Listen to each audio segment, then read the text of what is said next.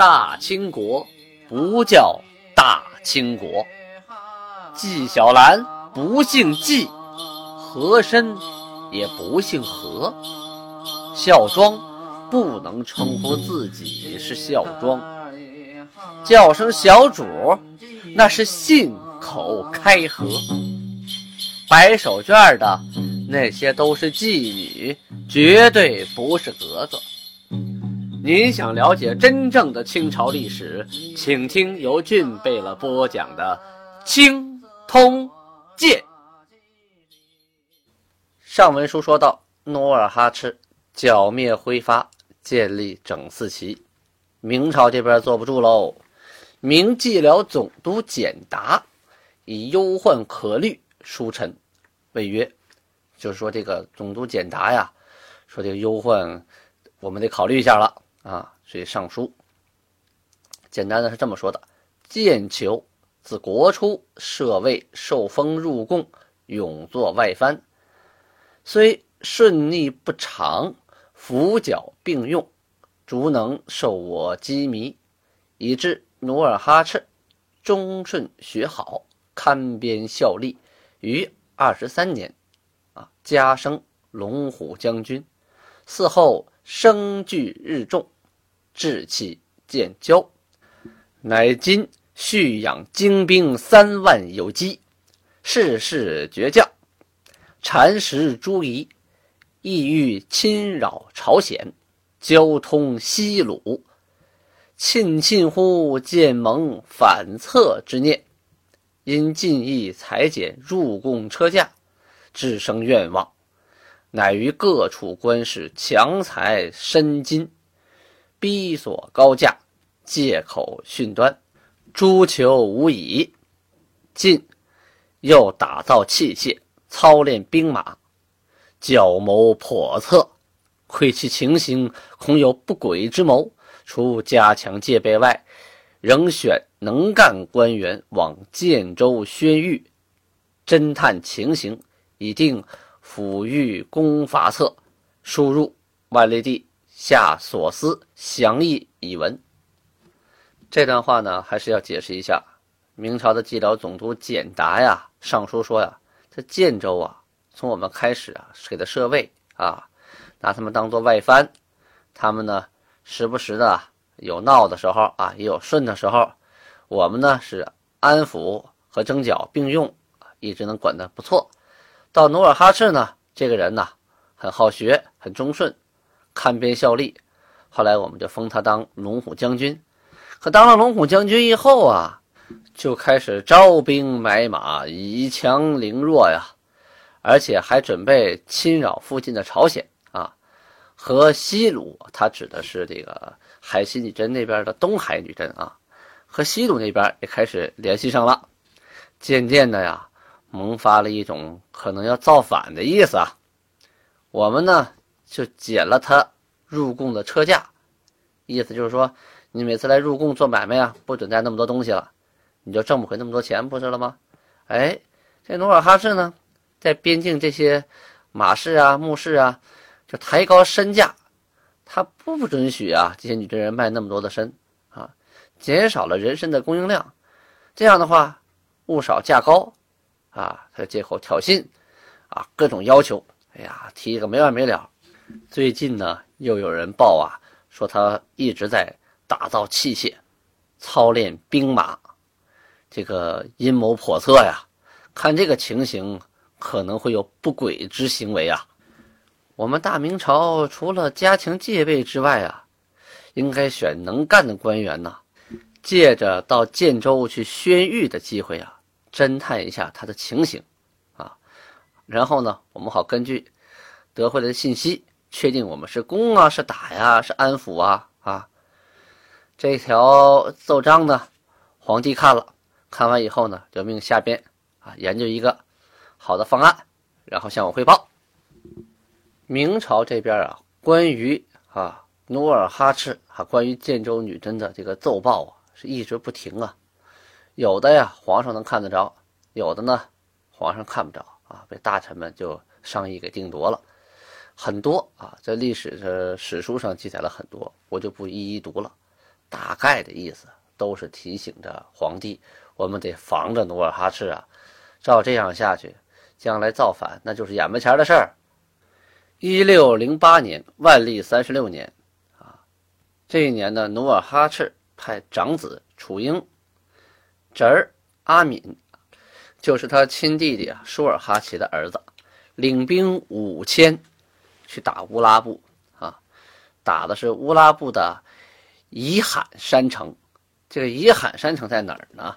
在今天吉林省。以罕河的北岸，杀了一千多人啊，获得了盔甲呀三百多副，然后把剩下的人呐、畜啊，统统都带回来了，这城就空了。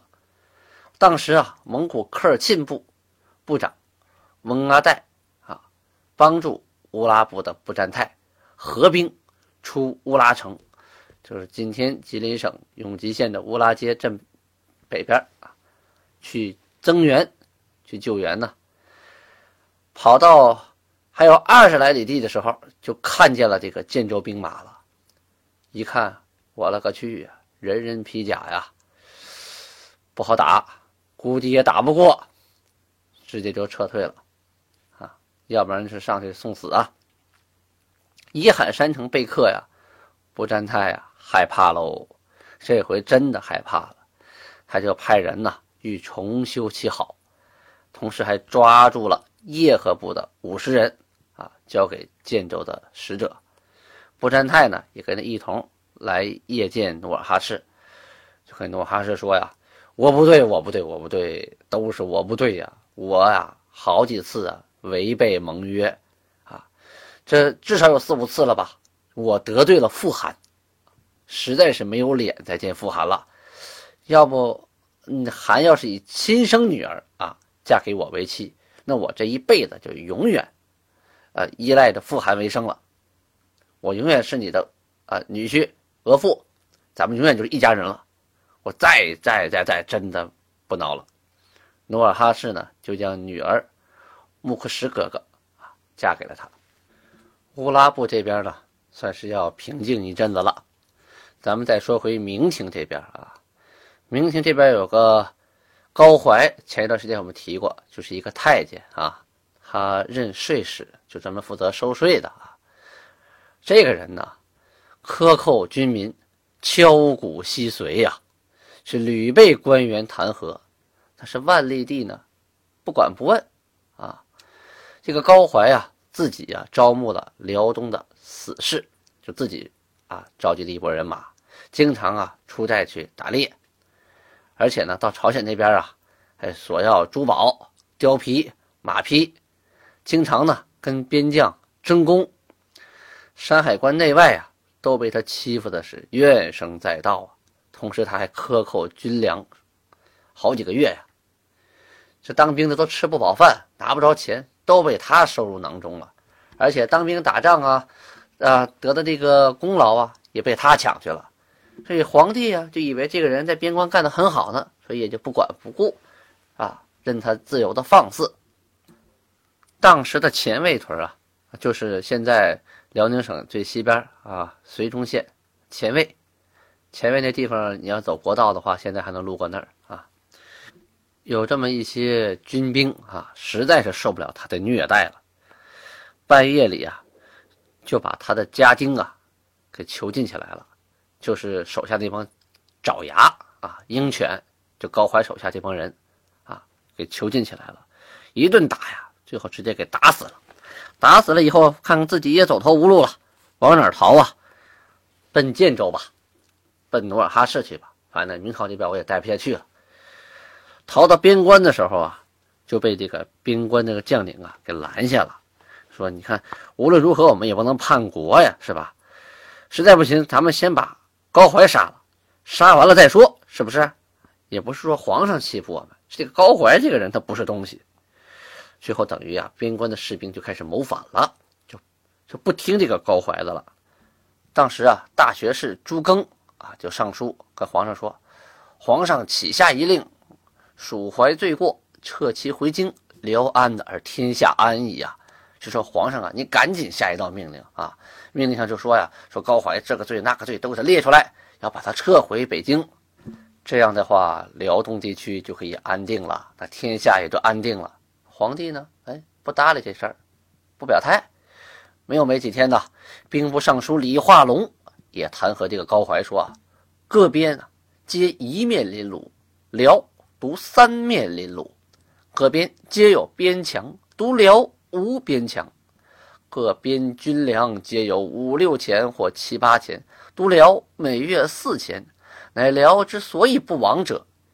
地虽沙场，其民素称忠勇，其俗食淡如苦为常，常以叛华投夷为耻，故辽尚为中国耳。这李化龙跟皇帝说的都是什么呢？他就说呀，我们其他的边境啊，都是一面临敌，唯独啊辽东这个地方三面临敌。你看，有蒙古，有女真，还有朝鲜，是吧？我们各边呢都有边墙，明代修长城嘛，唯独这个辽东地区没有边墙。各边的军粮啊，都是五六钱或者七八钱，唯独辽东地区每月。只有四千呢。之所以呀，辽东啊到现在还没有灭亡，是因为呢，那个地方虽然是常年征战，但是呢，本地的老百姓啊素称忠勇，就十分的忠诚勇猛，而且呢，常年呢吃苦为常啊，也不讲究吃，也不讲究穿，同时呢，他们以啊叛华投夷为耻。就是当地的人呢，以叛变为耻，谁要是投了夷人呢，会被人笑话，人瞧不起。只有这样，所以这帮这帮人呢，才能守住辽东。我国呢，现在还没有失去辽东，仅此而已呀。至淮入辽，而辽之王形成矣。先辽阳城有四十七家，其家皆有数千之产，为怀搜索已尽。非死而喜，非喜而贫，无一家如故矣呀！夫宁前卫弹丸之地，其君几何？乃怀寇银一位至六千余两，即此一处二十五位，便可知矣呀！既清太仓，绝东流，不能天怀无底之贺，今奴囚方不得行人。招王纳叛，而我复为冤屈于，为从屈却，啊，等等等等吧。这个后边都是文言文啊。我先给解释一下整个这篇意思，就是说呀，当这个高怀到了这个辽东的时候，辽东啊，哼，肯定是好不了了，必亡啊。举个例子说，辽阳城有四十七家富户啊，每家资产都过千呢。可高怀到了辽阳以后，一顿搜刮呀。这四十七户大老板呐，非死即走了啊，没迁走的都变成穷光蛋了，就没有一家还跟以前一样富裕的。就前卫这么点小地方啊，能有多少兵啊？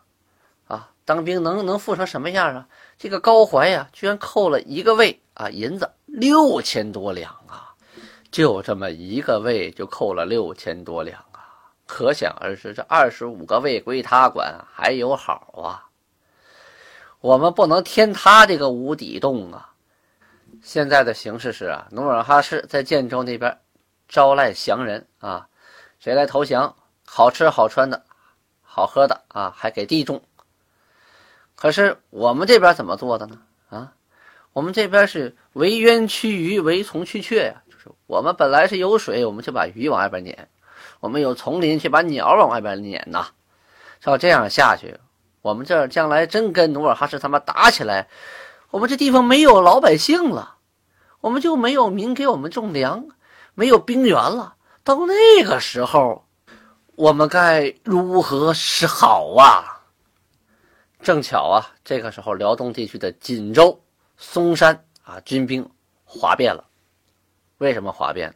就因为这个高怀反了吧？我不同你努尔哈赤，我也不听你大明朝的了。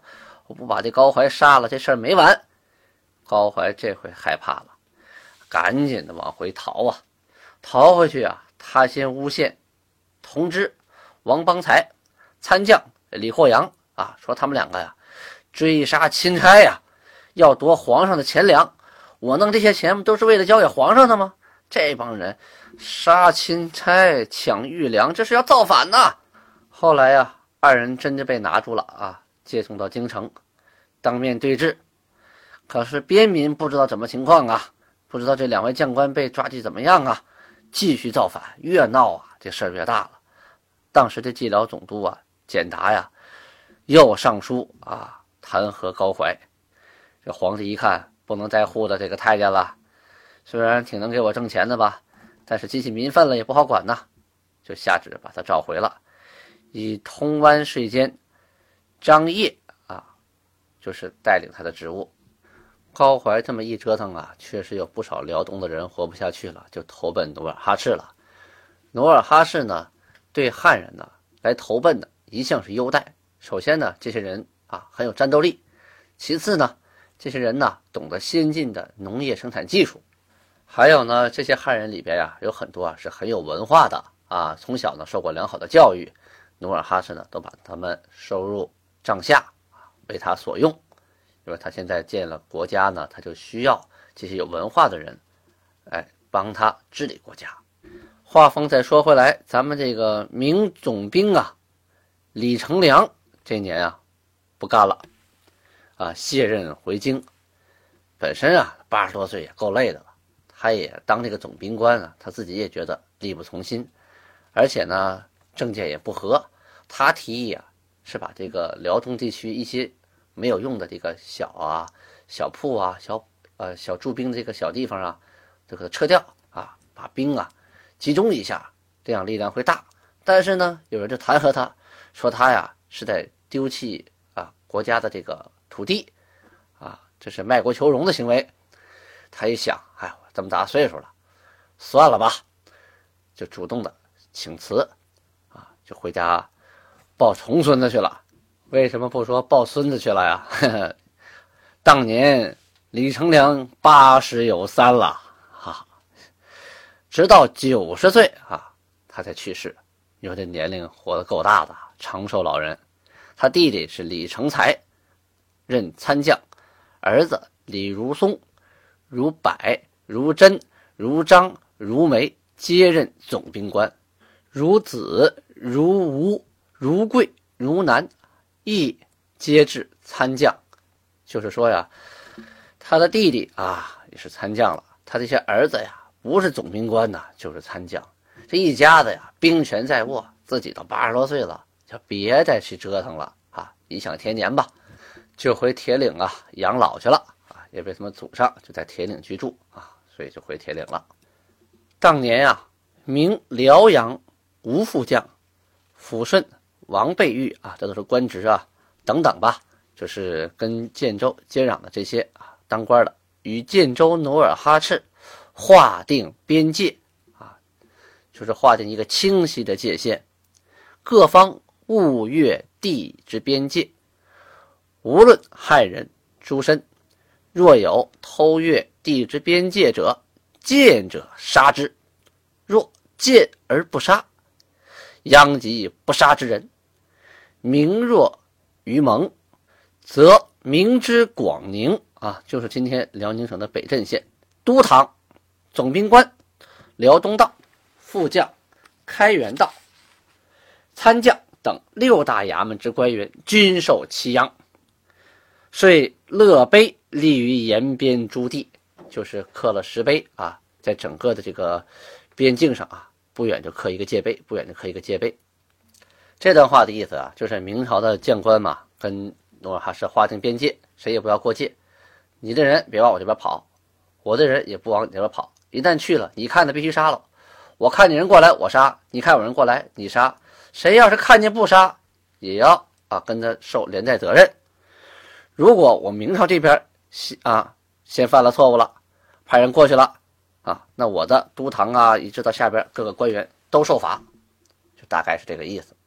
这里提到了汉人和诸身啊，就是指汉族人和女真人啊。这个诸身啊，就原来叫朱丽珍。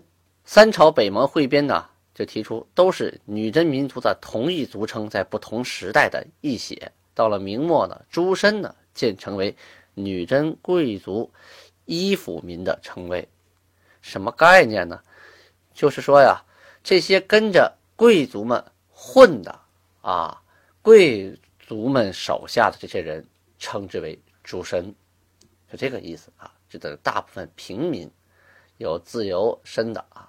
它不是指那些下层的奴才，是那些平民，不是贵族，不是奴才，中间的平民这部分就称之为诸身了。这里边呢还提到一个边界的问题啊。当时啊，建州尚附属于明朝，说白了，建州还是明朝的一部分，故与明朝边关呢，世事共守地边，就是立誓言啊，一同把守这个皇帝设定的。边界，你包括和朝鲜之间的边界啊，还有建州与这个汉人之间的边界啊，立碑这件事情啊，在满文老档上记载的基本都是保持原貌的，写的很清楚。而后期啊，清朝啊官修的史书啊，无不篡改历史，就说后期的这个史书啊写的都不是这么回事了，是什么呢？怎么写的呢？啊？是把建州啊与明朝啊写成对等之国了，就把那句“各方勿越地之边界”就给改成了“各守两国的边境”等等等等吧，怎么改的都有。反正这意思就是说，当时已经把建州和明朝变成并列的两个国家了，同日而语了，这是不对的。这就是挑大个的说啊。这是后人主动篡改的这些东西，为了粉饰粉饰前人的功绩啊，它不符合当时的史实。当年呢，努尔哈赤呢恢复了进贡啊，明廷呢照样给了颁发了贡赏，因为头两年呢，这个海西和建州啊都没有纳贡，所以今年三月呢就请补贡，补贡来了有一千五百多名啊，啊有海西的有建州的。而且啊，努尔哈赤还把前一段时间啊，从别的地方抢夺而来的敕书三百多道啊，也混到自己的敕书里边去了，啊，加上舒尔哈齐一百四十名啊，不抽了不少人呢，都跑到那个京城来进贡，夺得了不少的贡赏。当时呢，朝鲜国呢还上书称啊，说这个胡人呐，几年不贡了啊。